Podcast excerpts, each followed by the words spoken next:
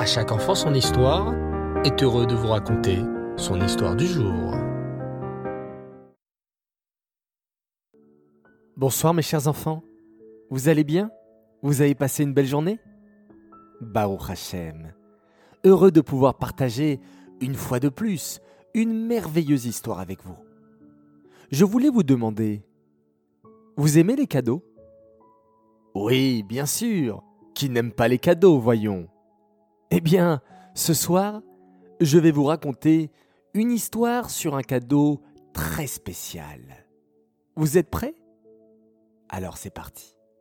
Écoutez attentivement. Rabbi Yehuda Anassi était un très grand sage, le chef spirituel de son époque. C'est lui qui rédigea la Mishnah, la première partie de la Torah orale. Il jouissait d'une grande richesse et était très proche de l'empereur romain Antoninos, qui l'aimait beaucoup et le considérait comme son très bon ami.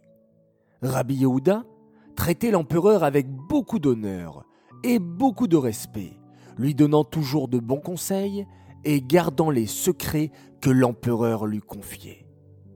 Un jour, l'empereur vint rendre visite à son ami Rabbi Yehuda le jour du Shabbat. Rabbi Yehuda l'accueillit avec chaleur et lui proposa de se joindre à leur repas de Shabbat. L'empereur accepta avec plaisir et avait hâte de goûter aux mets spécieux que les Juifs préparaient en l'honneur de Shabbat. Rabbi Yehuda fit asseoir l'empereur romain à côté de lui, autour de la longue table de Shabbat, sur laquelle étaient posés de délicieux plats, de belles chalotes, du poisson, des salades. Puis des serviteurs apportèrent le plat de viande, avec des légumes et divers accompagnements. Mais tous les plats, aussi bien la viande que le poisson, étaient froids. Et oui, les enfants, car il est interdit de cuisiner Shabbat.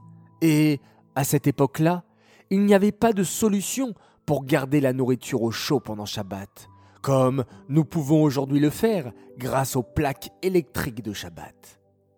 Rabbi Yehuda avait donc peur que le repas ne plaise pas à l'empereur, qui avait l'habitude de manger tous les jours des plats chauds préparés par les meilleurs chefs de la région. Mais au contraire, chaque fois que l'empereur goûtait un mets, il l'appréciait particulièrement et demandait qu'on le serve à nouveau.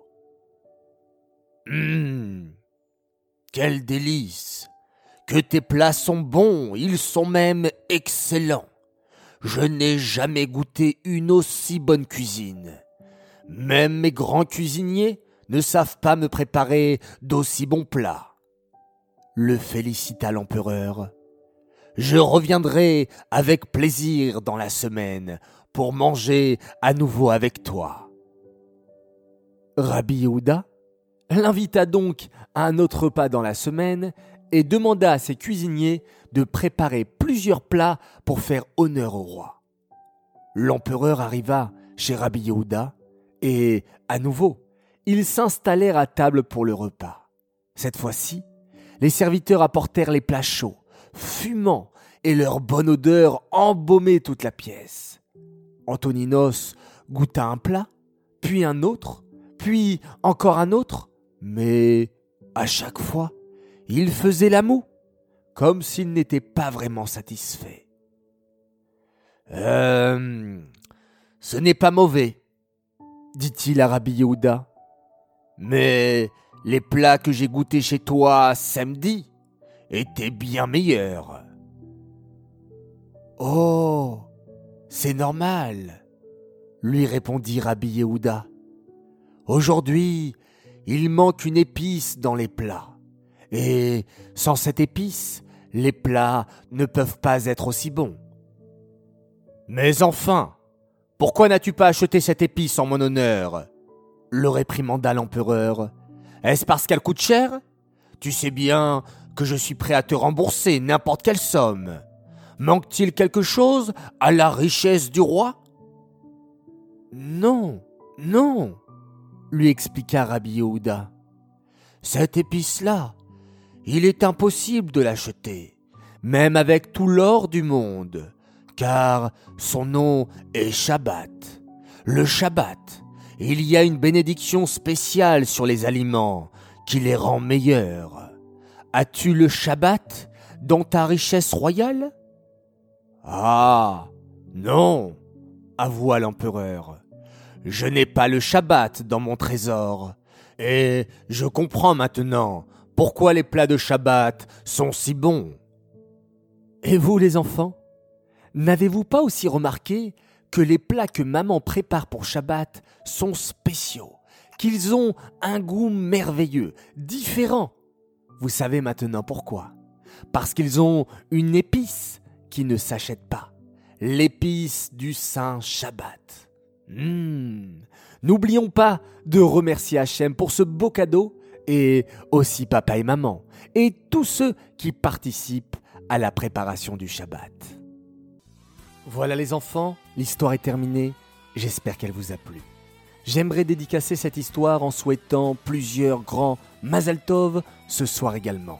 Alors tout d'abord, un très très grand Mazal Tov à une fille formidable qui justement est née quelques minutes avant Shabbat et qui a éclairé sa maison de sa lumière et de sa sympathie. Tes parents te disent Mazal Tov, notre fille adorée, Rivka, Léotardi qui fête ses 6 ans, et ta sœur et ton frère t'aiment très très fort. Un grand Mazal Tov également pour des enfants merveilleux. Ariel Moshe Derry qui a fêté ses 8 ans et sa sœur Avarachel qui a fêté ses 6 ans. Papa et maman vous souhaitent joyeux anniversaire et sont très fiers de vous. Encore un très très grand Mazal Tov pour un garçon adorable. Il fête ses 4 ans et il s'appelle Hillel Sadoun, un grand Mazal Tov de la part de toute ta famille qui t'aime énormément. Et enfin, un dernier et un immense Mazal Tov à un garçon exceptionnel qui fête ses 8 ans ce soir. Il s'appelle Schneer Zalman Ladayov, un grand Mazal Tov de la part de tes parents et de tes deux frères, Menachem et Levik, qui t'aiment très fort.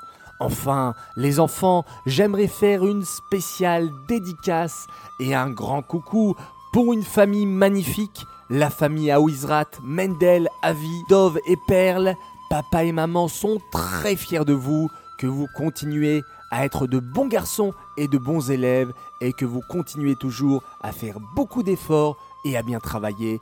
Vos parents vous aiment très très fort. Voilà, les enfants, il ne me reste plus qu'à vous dire de passer une excellente nuit.